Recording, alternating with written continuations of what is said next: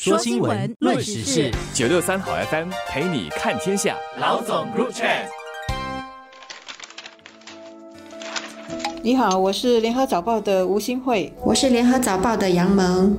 那今天我们就谈一谈有关卫生部公布了新的医疗方面的这个收费基准呢，包括其中的成本，因为大家还是怕压力山高了。在新加坡看医生是没有一个统一的政府定价的，原因是因为我们在大概二十年前的时候推出了反竞争法之后，就以一个比较笼统的原则去说，在新加坡任何的消费品或者服务都不应该有一个单一的机构来定价，以确保它是有能够促进私人领域的竞争的，最终也是会让消费者获益的，因为当时的理念是有竞争，价格就会被压下。来对吗？有这样子的一个大的原则，所以在这个背景下，早年的医生是有一套，当时是新加坡医生工会他们自己的收费指南，让他们的医生的会员来参考的。推出了反竞争法的背景下，这个医生的收费指南就被取消了，因为他们就作为一个单一的团体哦，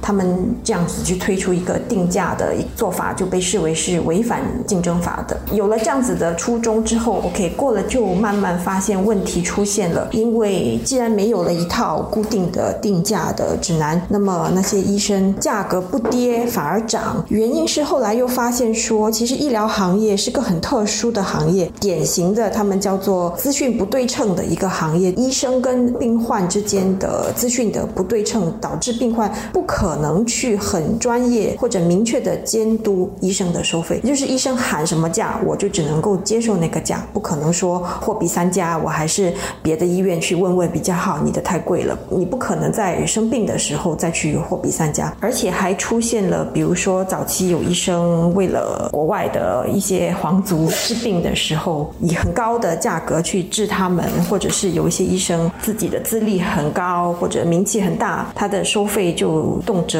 六位数、七位数这样，所以就推出了这个他们叫做 fee bench 嘛，就是一个收费的基准，就。是是它提供一个范围，所以它是一个下限和一个上限中间的游动的范围，你可以在这个范围内收费。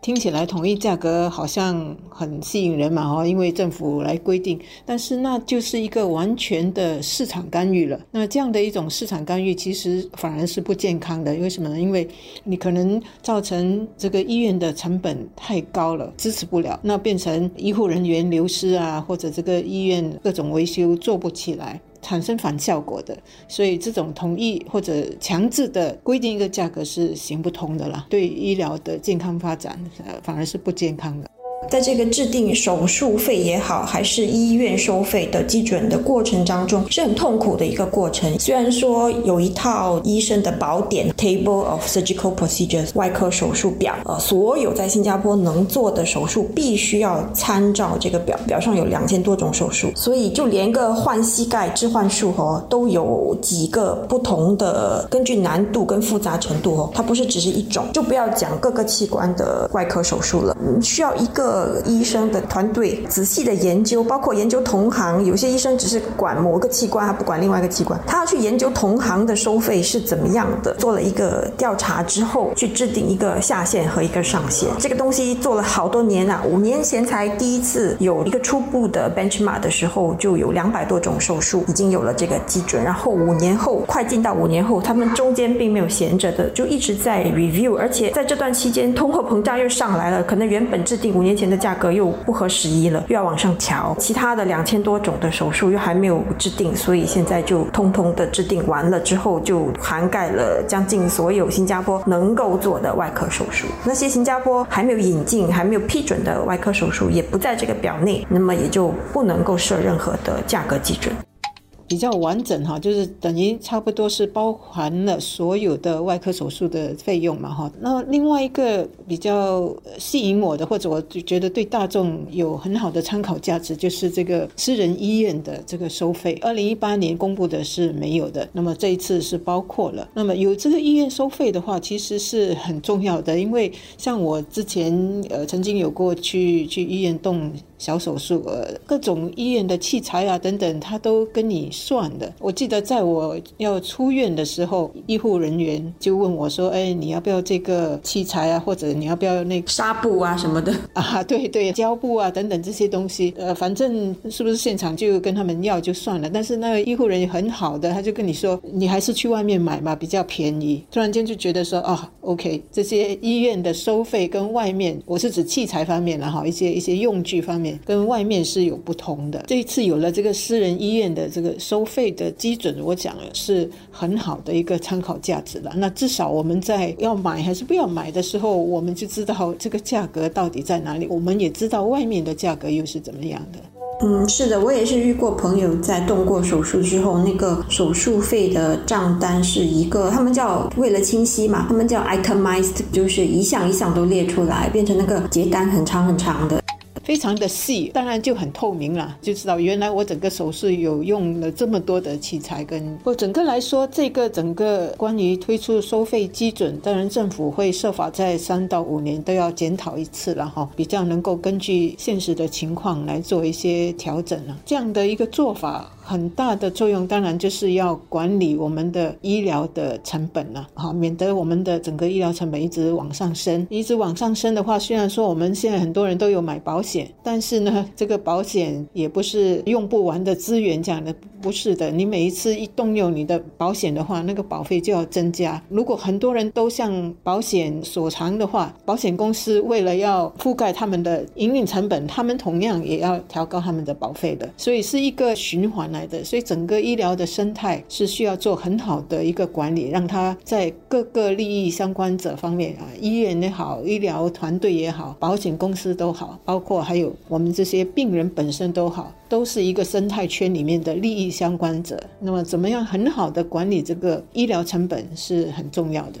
它是环环相扣的关系，除了这个外科医生的手术费，还有医院的各种的费用，还有药物的费用。之前有一波的讨论是，癌症药物是哪一种癌症药物哦，才能够由这个国家的保险 Medishield Life 去去可以所偿的？哪一些癌症药物不能？就算是这样子的一个检讨的话，它也是需要一个专业团队在背后去算每一种的癌症药物，然后癌症药物又这么多，所以当你算好。好了，呃，评估好了，给出一个基准之后，它可能又上升了，或者是有新的癌症药物又推出市场了，不断的都在评估。医生、护士的工资，他们的薪酬，为了吸引人才、人才留住人才，也是不断在上涨。所以这些都对于整个本地的医药费的问题，都是一个大的生态要来看，没有办法一夜之间或者可以解决，或者是永远都要在进行中的一件事情。收费基准这一次扩大了哈，呃，那下来他们政府方面还能够做哪一些的检讨了？还有哪一些领域